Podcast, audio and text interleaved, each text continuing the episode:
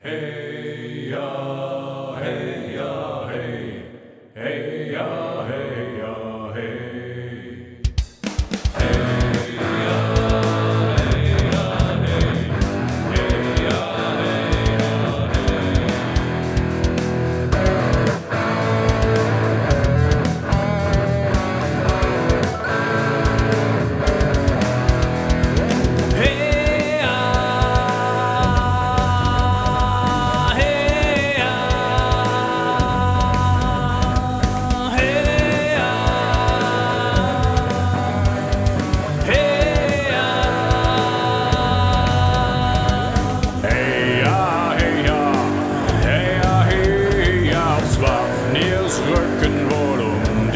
um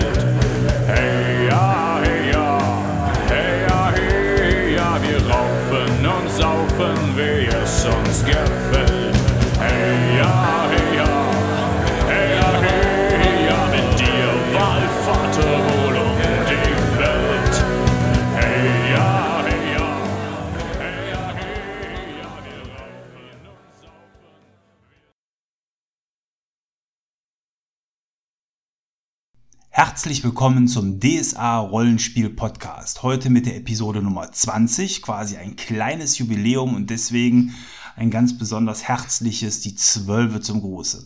Ich bin Thomas Rietz, euer Moderator für diesen Podcast und ähm, ja, freue mich zum einen über das kleine Jubiläum, was jetzt stattfindet mit viel Verzögerung seit dem letzten Teil. Das war im September 2018, jetzt haben wir Januar 2020.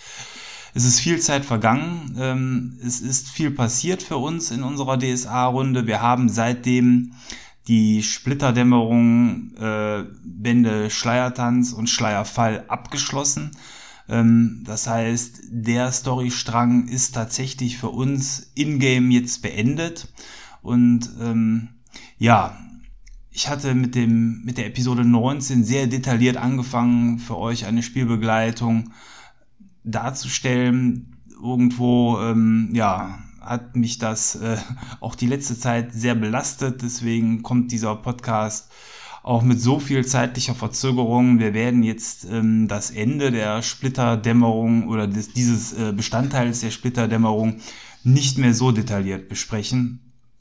Aber trotzdem möchte ich euch, äh, wie versprochen, die Unterstützung geben oder mal ein wenig aus dem Nähkästchen plaudern, was bei uns so passiert ist äh, in den Abenteuern. Also, ähm, wir hatten ja ähm, den Schleiertanz, das war das letzte Abenteuer, da hört gerne nochmal in die Episode rein, falls das ja eure erste Episode ist, die ihr hört, ähm, mit oder an der Stelle verlassen, wo die Gruppe sich entschlossen hat, ins wilde Yalayat zu ziehen. Und ähm, da kann ich sagen, dass dieser Teil des Abenteuers für uns tatsächlich so eine Art Highlight, auch gerade jetzt nochmal ähm, im, im Nachgang, eben nach gut anderthalb Jahren Zeitverzug, ähm, ist, äh, ja, berichten, dass, dass dieser Anteil für euch sehr, sehr stark sein kann, wenn ihr den mit der Gruppe dementsprechend vernünftig äh, ausspielt. Hier ist zum einen das Setting ähm, sehr, sehr schön, weil man hier einen schönen Gegenspieler hat. Man hat äh, zum einen eben den Barun äh, innerhalb von dieser, äh, ja, in, innerhalb von Malkis. Der Barun ist als Gegenspieler deswegen so schön, weil er einerseits ähm, ein wenig ähm, ja, erstmal ja grundsätzlich vielleicht nett herüberkommt, ist eben ein, ein, ein dicker Mann, der äh, erstmal der Gruppe auch nicht sonderlich gefährlich wird. Auf der anderen Seite hat man hier aber jemanden, der der Völlerei äh, anhängt, der dementsprechend ähm, dem schon nach den Lehren der Bilkelel lebt und alles äh, handhabt. Und ähm, ja, dieser Abdulon der Große, der ist auch heute noch in unserer Gruppe ein ja eine Meisterperson, an die sich die Spieler erinnern können. Abdulon äh, ja, schickt die Gruppe auf verschiedene Aufgaben und während dieser Aufgaben werden dann die, die, die Helden auch einen Gegenspieler kennenlernen, der unter dem Namen der Häuter auftritt. Und das ist eine Figur, die äh, quasi all das verkörpert, was Abdullah nämlich nicht ist. Es ist ein dämonischer, knallharter Kämpfer und Gegenspieler für die Helden, an denen die Helden ähm, zu dem Zeitpunkt im Abenteuer auch sehr wahrscheinlich scheitern werden. Ähm, denn der, der Kniff am Holter ist, und das wissen die Helden beim ersten Zusammentreffen noch nicht, dass er quasi unsterblich ist auf eine gewisse Art und Weise. Ähm, und deswegen zwar von den Helden besiegt werden kann, aber kurz danach wiederkommt. Und das war der Moment, wo dann äh, in unserer Gruppe auch tatsächliche Furcht und Ehrfurcht vor, diesem, vor dieser Meisterperson entstanden ist. Äh, und die auch bis heute besteht. Denn das kann ich schon mal vorwegnehmen, ist, wenn man so will, der Haken an diesem Charakter. Der wird äh, sehr mächtig und sehr stark äh, aufgebaut, spielt dann aber leider im Verlauf der kompletten restlichen Kampagne aktiv keine Rolle mehr. Das heißt, wenn man möchte, kann man diesen später nochmal einbauen. Ähm, das Problem ist hier aber so ein bisschen, und das kann ich auch schon vorwegnehmen, dass dieser Charakter ähm, im Verlauf der Kampagne rein örtlich auch nur noch schwer vorkommen kann, weil der Charakter ist an sich im Yalayat beheimatet. Das ist ähm, so eine Landzunge im Südosten von Aranien und äh, zukünftige Episoden von Schleiertanz, aber auch Schleierfall werden hier so nicht mehr stattfinden. Insofern kann man entweder den Charakter natürlich transferieren oder aber, dazu habe ich mich dann entschlossen, diesen Charakter einfach für ähm, ja, zukünftige Abenteuer äh, ja, zu sparen und dementsprechend dann vielleicht nochmal eben in anderen Abenteuern vorkommen zu lassen. Ist auf jeden Fall eine ganz tolle Meisterperson, die nach wie vor in der Gruppe sehr präsent ist.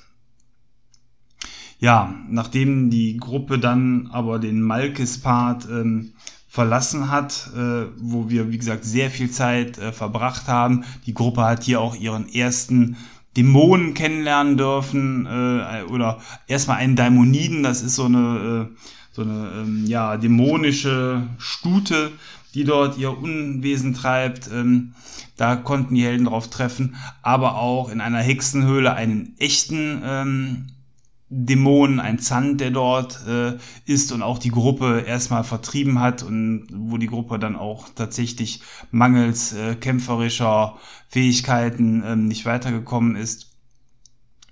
Ähm, ja, also äh, da hat man auf jeden Fall äh, dann auch erste dämonische Berührungen, was ähm, für so eine große Kampagne ja auch ganz schön ist. Und die Gruppe ähm, hat, das habe ich beim letzten Abenteuer auch schon angedeutet, prinzipiell diesen Teil äh, der Kampagne auch nicht ähm, ja, im guten Sinne beenden können. Es ist so, dass die Helden ähm, im weiteren Verlauf des Abenteuers ja nach Yerkesh kommen. Yerkesh ist eine untergegangene alte Stadt, wo eben das Finale des Abenteuers stattfindet. Und ähm, das ist auf jeden Fall auch nochmal so ein Highlight. Ähm, denn man muss sich das so vorstellen, dass die Helden mit Hilfe eines ähm, Wassergins nachher den Fluss Yakesh teilen, ähnlich äh, wie man sich das so in der Bibel vorstellt. Große Wasserwände ähm, halten die Massen zurück äh, oder halten den Fluss zurück. Und dann liegt eben am Grund des Flusses eine komplette versunkene Stadt, das alte Yakesh. Die Helden steigen ähm, hier. Zu diesem Zeitpunkt, haben sich dann auch alle Untergruppierungen am Fluss eingefunden und ähm, die Helden steigen dann in das Flussbett hinab und äh, müssen sich hier einen Wettkampf mit den anderen Gruppierungen des Abenteuers darum äh, liefern, den, das Artefakt, den Gürtel der Belkelel dann auch zu erringen. Und das war sehr, sehr spannend. Äh, zum einen, ähm, weil das Setting so schön ist, man kann diese Stadt, die an, am sumpfigen Grund des Flusses liegt, sehr schön ähm, und charaktervoll darstellen. Äh, allein dadurch, äh, dass die Geruchskulisse mit dem schlammigen Flussbrett, Flussbrett sehr äh, präsent dargestellt werden kann. Dann hat man ähm, ja diese, diesen kompletten Zerfall, der den Helden hier vor Augen liegt.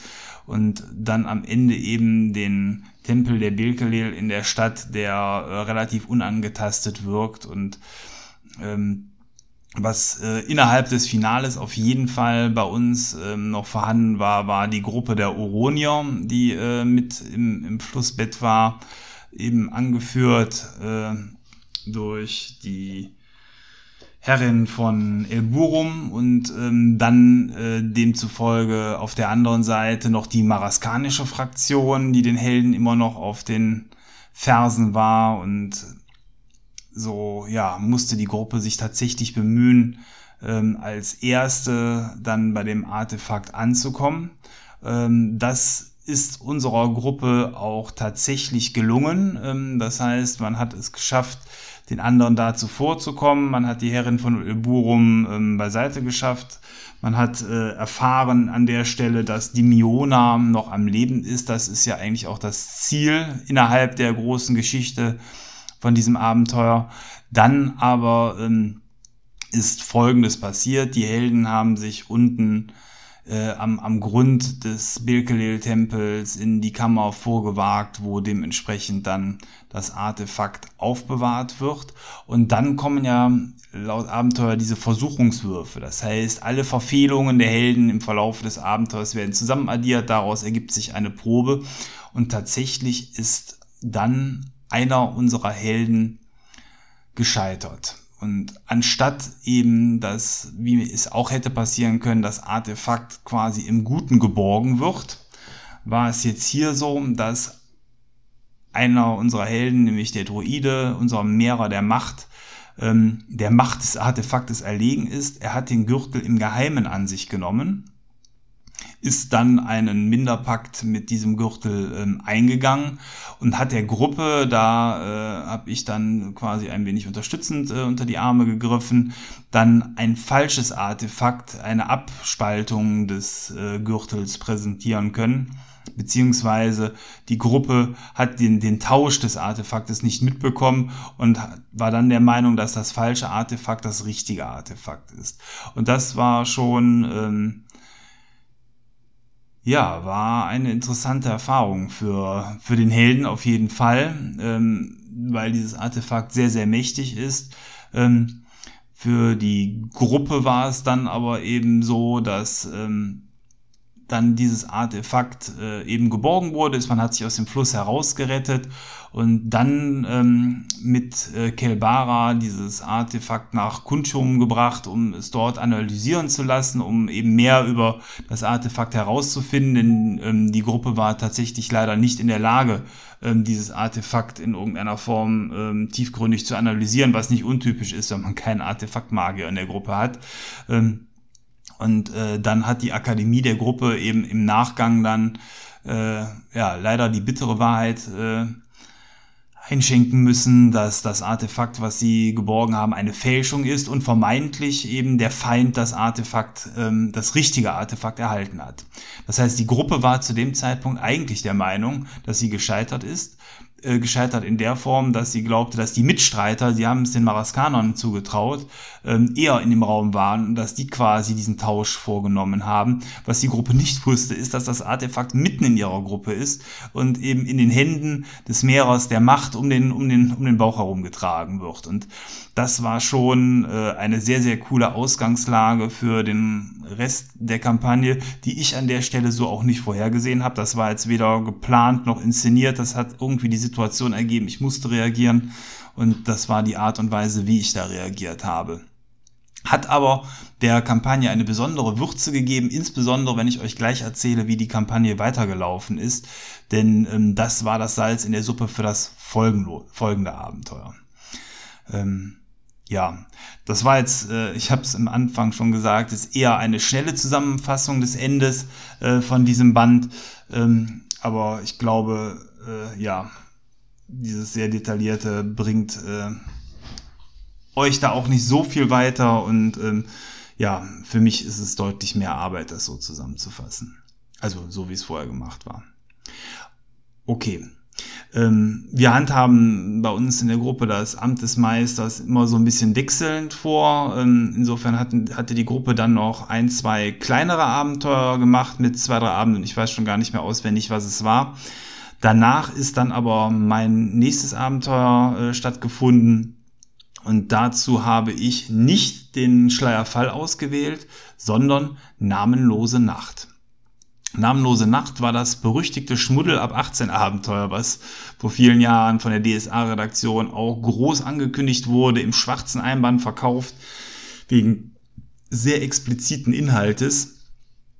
Und dieses Abenteuer eignet oder dieses Abenteuer eignet sich insbesondere in der DSA 5 Überarbeitung, die ähm, mit der äh, Sexspielhilfe, die ebenfalls vor ein, zwei Jahren rausgekommen ist, ähm, als ja, Interludium, als sehr, sehr gutes Zwischenabenteuer und insgesamt als sehr gutes Abenteuer zum Spielen.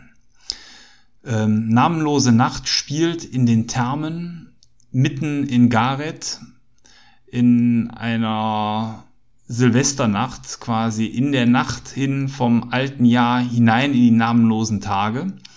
Und warum dieses Abenteuer so gut geeignet ist, mit dem Schleiertanz und Schleierfall verbunden zu werden, liegt zum einen daran, dass in der Überarbeitung bekannte Charaktere wie Kelbara ähm, mit auftauchen, das liegt daran, weil insgesamt ähm, dadurch eine Bilkelil-Thematik in dieses Abenteuer noch sehr verstärkt mit reinkommt, neben den namenlosen Dingen, die in der Ursprungsfassung ebenso nicht vorhanden waren.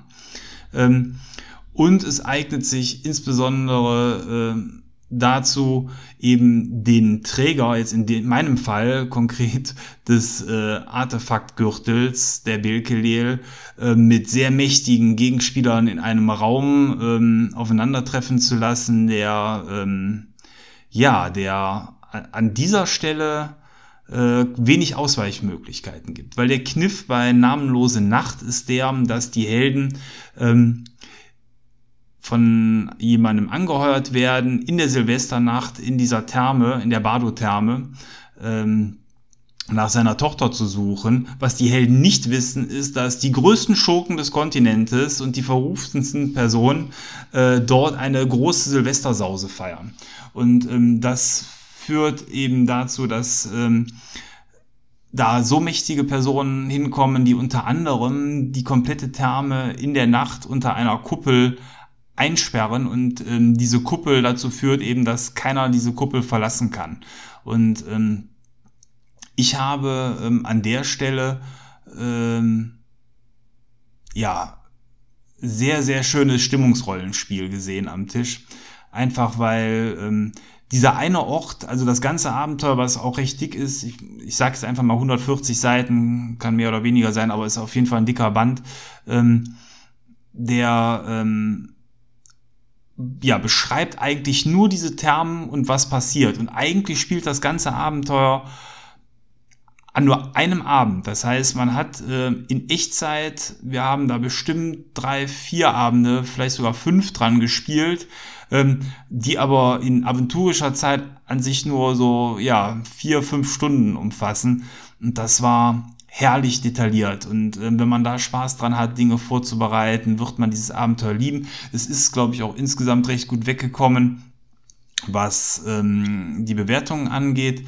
Und ähm, das meiner Meinung nach zu Recht wenn man das Abenteuer so spielt, wie ich das jetzt gespielt habe, und man alle Handlungsfäden, die das Abenteuer anbietet und alle Fraktionen mit reinnimmt, ist das sehr komplex. Die Helden werden auch einiges mitschreiben müssen, um den Überblick zu bewahren, weil man hat innerhalb des Abenteuers also einmal eben diesen besorgten Vater, der mit einem äh, auf diese Schmuddelfete geht, äh, um die Tochter zu suchen, sowie die Entführer der Tochter, die eben dann auf dieser Party sind. Dann gibt es aber einen äh, Vampir ebenfalls als weiteren Handlungsstrang auf dieser Party, der ähm, von einer Hexe gejagt wird in ihrem Zirkel. Das ist auch die Hexe, die quasi die Kuppel über dem äh, über der Therme ähm, vornimmt und ähm, demzufolge äh, eine weitere Fraktion darstellen. Dann gibt es eben die Kelbara, wenn man so will, als ähm, gute Magierin, die dorthin kommt. Ich habe die unter dem Vorwand hier hinkommen lassen, weil eine Prophezeiung äh, ihr ähm, quasi gedeutet hat, dass es wichtig ist, dass sie hier ist. Ähm, und auch noch eben ähm, andere äh, Raja-Priester mitnimmt weil ähm, es heißt, dass eben das Artefakt der Birkelel ähm, an diesem Abend ihren Weg dahin finden wird. Was interessant ist, weil das hat sie dann auch der Gruppe offeriert. Ähm, die ganze Gruppe hatte natürlich andere äh, Birkelel-Paktierer dann im Sinn und wusste aber nicht, dass eigentlich die eigene Gruppe das Artefakt mitgebracht hat. Äh, sehr cooler Schachzug an der Stelle. Ähm, ja, dann gibt es eben die besagte Belkelel-Paktierer äh, in der Therme, die sind vom Abenteuer auch vorgesehen. Ich habe denen dann insbesondere aber die Motivation auch verpasst, dass sie ebenfalls erfahren haben von Belkelel, dass das Artefakt hier ist und dies eben an dem Abend holen wollen. Ähm, dann sind wir quasi schon bei der vierten Fraktion. Ähm, dann gibt es einen namenlosen ähm, Priester, der ähm, von dem Vampir sein ewiges Leben sich sichern will äh, und einen Vampirkuss erhalten möchte. Und, und das ist eigentlich der eigentliche Gegenspieler des Abenteuers, Bardo himself wird auftreten. Der alte Kaiser erlebt noch, ja, das ist in diesem Abenteuer festgehalten. Und Bardo wird versuchen, mit einem gewaltigen, ja, magischen Konstrukt, die ganze Therme ist, wenn man so will, ein Artefakt, will er versuchen, den Gästen der Therme ähm, die Lebenskraft zu entziehen, um sich selber ebenfalls ähm, das Leben gravierend zu äh, verlängern und wieder 30, 40 Jahre ähm, ja, Zukunft zu verschaffen. Also ihr hört schon, es gibt viele Fraktionen und so verwirrend, wie sich das gerade äh, quasi wahrscheinlich angehört habt, wenn ihr es gerade zum ersten Mal gehört habt. Ähm, so verwirrend ist es auch für die Spieler. Man muss sich das Ganze wirklich entschlüsseln und Stück für Stück erarbeiten. Das funktioniert aber und ähm, ist an der Stelle dann auch äh, wenn man die Spieler da gut begleitet, möglich. Also da keine Angst vor zu vielen Storysträngen zu haben. Ich will jetzt nicht das ganze Abenteuer nacherzählen, wie es passiert ist. Ich will aber euch ähm, zumindest sagen, es wird Szenen geben, wo sich die Helden auch entkleiden müssen. Und ähm, das Entkleiden hat tatsächlich ähm, bei uns in der Gruppe dazu geführt, dass ähm, der Mehrer der Macht, weil er sich in einer Stelle in seine Tierform verwandeln wollte, den Gürtel abgelegt hat. Und das nicht nur für zwei Sekunden, sondern eben für etliche Minuten. Und ähm, das, diese Chance haben quasi bei uns dann in der Kampagne die Birkelel-Paktierer ähm, genutzt, um ihm den Gürtel abnehmen zu können. Ich hätte ansonsten eine Konfrontation innerhalb des Tempel oder innerhalb der Therme ähm, herbeigeführt im späteren Verlauf. Ähm, da weiß ich gar nicht, wie die abgelaufen wäre. Ich reagiere da eigentlich eher spontan dann auf solche Dinge und versuche das äh, zu regeln. Also eine, eine, eine genaue Planung kann ich euch da eigentlich jetzt nicht zu nennen, außer dass es da zu einer Konfrontation gekommen wäre, die wahrscheinlich entweder darin gemündet wäre, dass die ähm, ja Paktierer den äh, Mehrer der Macht alleine überwältigt hätten und ihm den Gürtel abgenommen, oder aber, dass er die Macht des Gürtels hätte so benutzen können, um sich noch tiefer in die Mühlen Birkelel zu begeben, dann aber eben sich als der stärkere Birkelel Paktierer abgesetzt hätte. Ähm, da wäre es vielleicht schwierig geworden, ihn dauerhaft innerhalb der Gruppe zu halten. Da weiß ich nicht, äh, wie man damit umgegangen wäre, jetzt so spontan. Das sind Dinge, die ergeben sich aus dem Spiel. Aber in dem Fall war es eigentlich ganz gut. Der Gürtel war quasi ähm, abgeluchst. Ähm, der Held war der betrogene Betrüger äh, an der Stelle denn er hatte immer noch den Minderpakt an der Backe, aber nicht mehr das Artefakt, was äh, sehr viel äh, ja, ich sag mal, vielleicht Frust äh, bei ihm verursacht hat, aber selbst verursacht. Ähm, ja, und ähm, die Gruppe wiederum hat dann erfahren an der Stelle aber, dass das Artefakt äh, an der Stelle eben in den Händen dann der Paktierer hier vor Ort ist und dann aber auch die Therme verlassen hat. Ähm, ja, das Abenteuer selber ähm, hat dann seinen normalen Verlauf genommen ähm, und hat jetzt für die Kampagne weniger Auswirkungen gehabt, aber eben durch dieses ganze Zusammenspiel des sehr Raja-gefälligen oder Birkel-gefälligen Themas passt perfekt in die Kampagne. Wir haben da auch ähm, dann aus dem Wege der Vereinigung auch die Sexregeln äh, mehrfach zum Einsatz gebracht.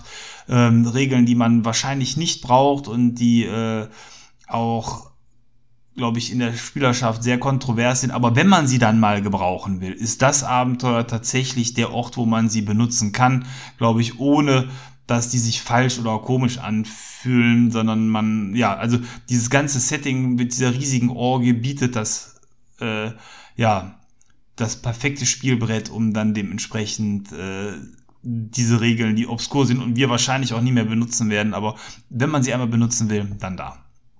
Kann ich sehr empfehlen. Äh, ja.